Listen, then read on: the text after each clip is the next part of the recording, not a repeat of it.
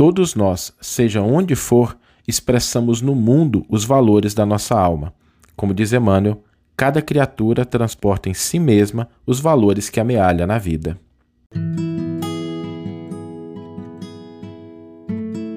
Você está ouvindo o podcast O Evangelho por Emmanuel, um podcast dedicado à interpretação e ao estudo da Boa Nova de Jesus através da contribuição do benfeitor Emmanuel. A reflexão que eu queria trazer para hoje é sobre o que significa patrimônio real, o que, que significa riqueza real, o que, que significa aquilo que a alma realmente possui, o que é nosso de fato. E é importante a gente entender que ao longo da nossa existência, a gente vai adquirindo coisas, a gente vai adquirindo é, posses, bens, recursos, mas é preciso que a gente separe aquilo que é transitório e que merece a nossa atenção, a gente precisa cuidar, não pode desdenhar dele, porque seria menosprezar as possibilidades de serviço, mas que chega um momento que a gente tem que deixar. Chega um momento que a gente tem que é, passar para outras mãos, que a gente tem que entregar para outras pessoas. Nem que seja no momento da desencarnação, né? que a gente deixa a maioria do que aquilo que a gente considera que é nosso, a gente acaba deixando e aí vão passar para outras mãos que vão fazer outros usos, outras aplicações, outros direcionamentos. Essa é uma riqueza, esse é um patrimônio temporário passageiro. Ele é importante porque ele nos ensina muita coisa, ensina o valor da disciplina, dos bons hábitos, aumenta a nossa possibilidade de serviço, de atender, de diminuir o sofrimento das pessoas, mas é um patrimônio passageiro, é um patrimônio limitado. E existe um patrimônio imortal, existe um patrimônio que ele não se esgota, que ele não termina com a morte, que é aquilo que nós carregamos dentro da própria alma.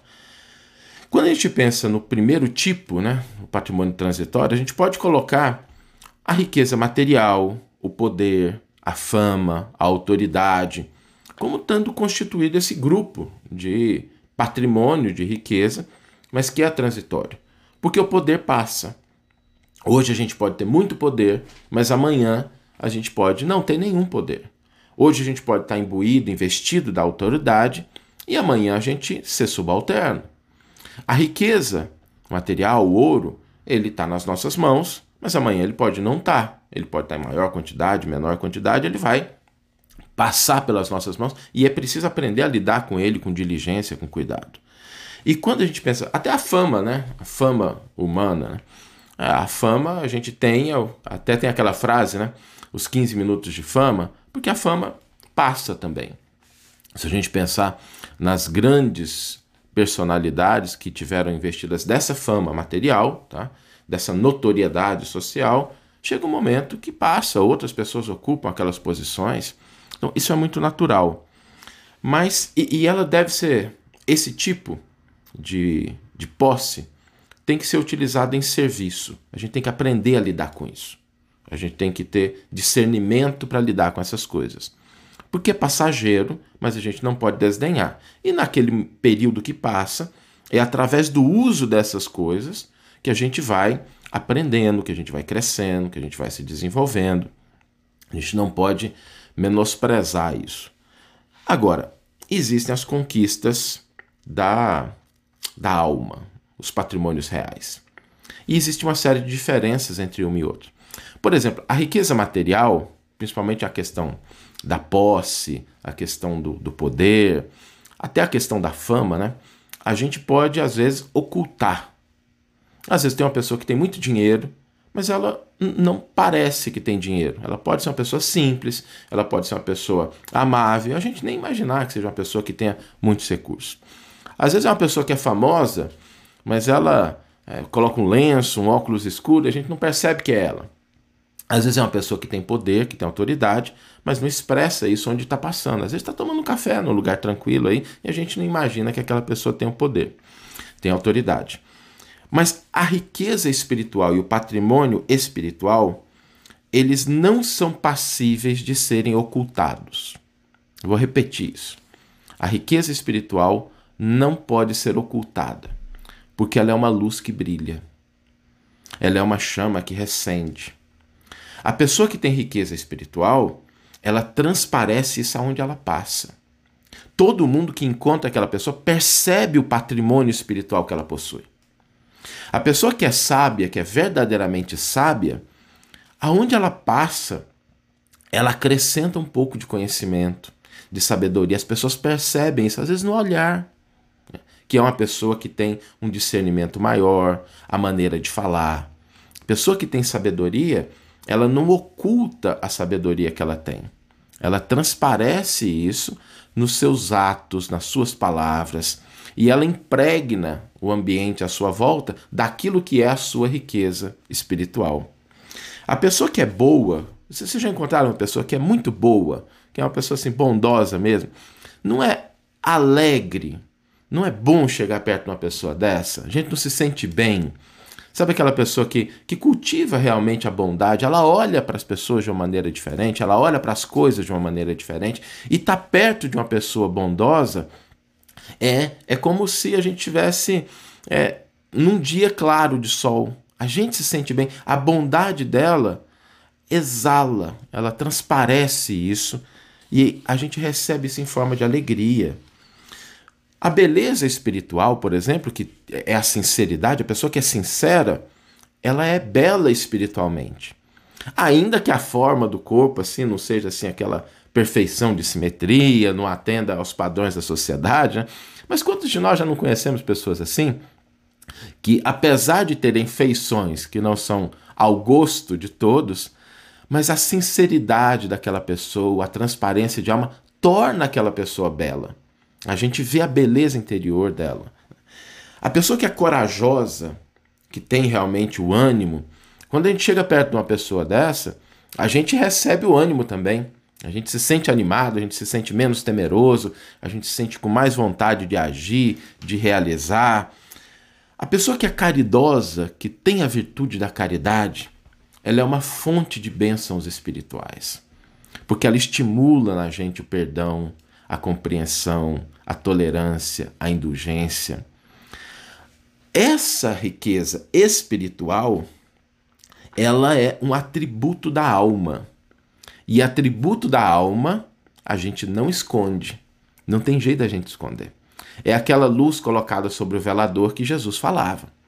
A riqueza material ela é transitória, passível de ser, ocupar, de ser ocultada e inevitavelmente transferida a outras mãos. A riqueza espiritual, ela é patrimônio eterno. A gente não perde isso. Por isso é que é importante a gente cultivar esse tipo de riqueza e existem mil formas da gente adquirir riqueza espiritual. Às vezes, a gente pode estar dentro da nossa própria casa, dentro do nosso próprio ciclo e adquirir a riqueza espiritual através da, do exercício constante. A, a Antônia está dizendo assim: um dia chegarei lá. E é realmente um esforço, gente, porque a riqueza material ela é mais simples.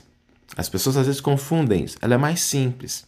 Porque as regras, os mecanismos para a gente obter a riqueza material, eles são muitas vezes o exercício da disciplina, da diligência, a conquista, o discernimento.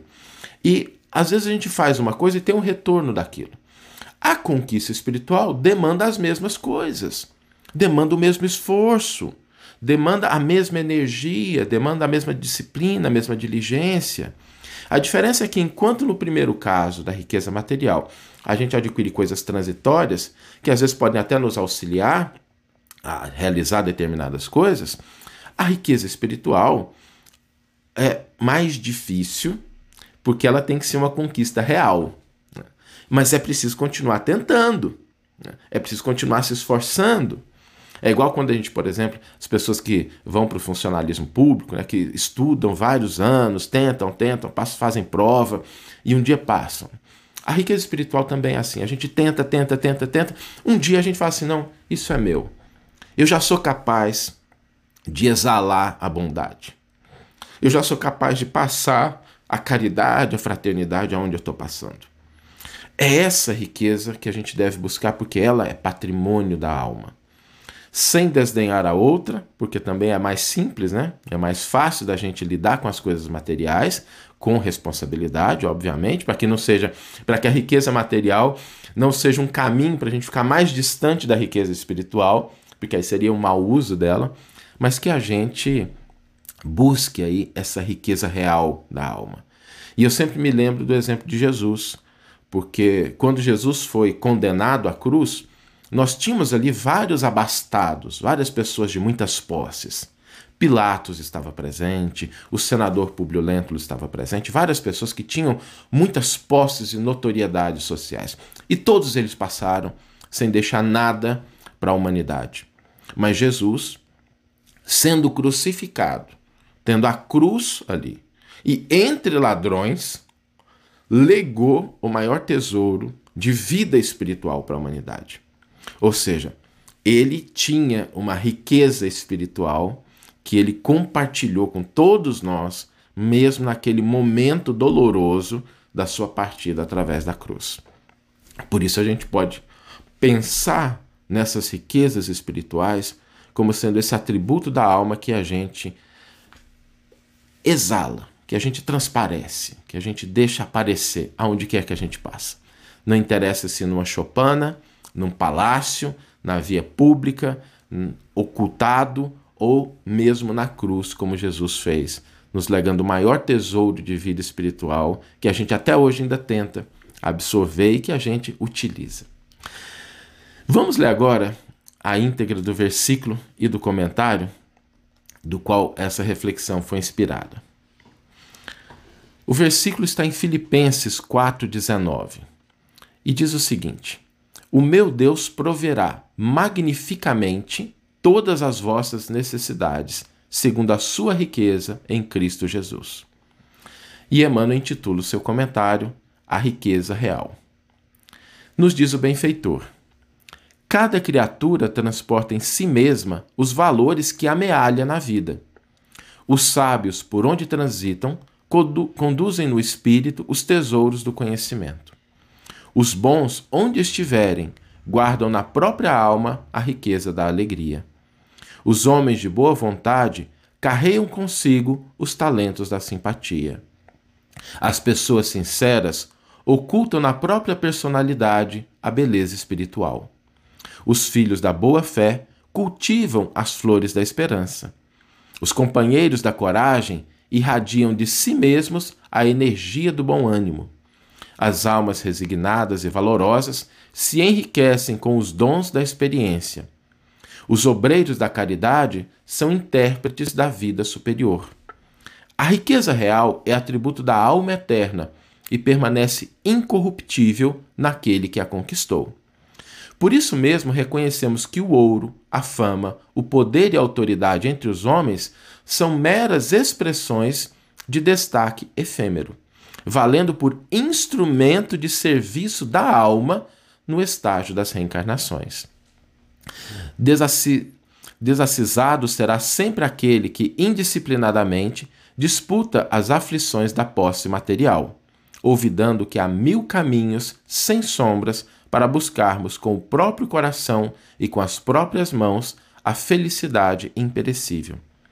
A responsabilidade deve ser recebida, não provocada.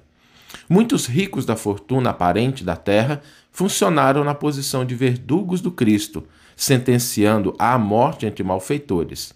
Entretanto, o Divino Mestre, com as simples e duras traves da cruz, produziu, usando o amor e a humildade, o tesouro crescente da vida espiritual para os povos do mundo inteiro. Que você tenha uma excelente manhã, uma excelente tarde ou uma excelente noite e que possamos nos encontrar no próximo episódio. Um grande abraço e até lá!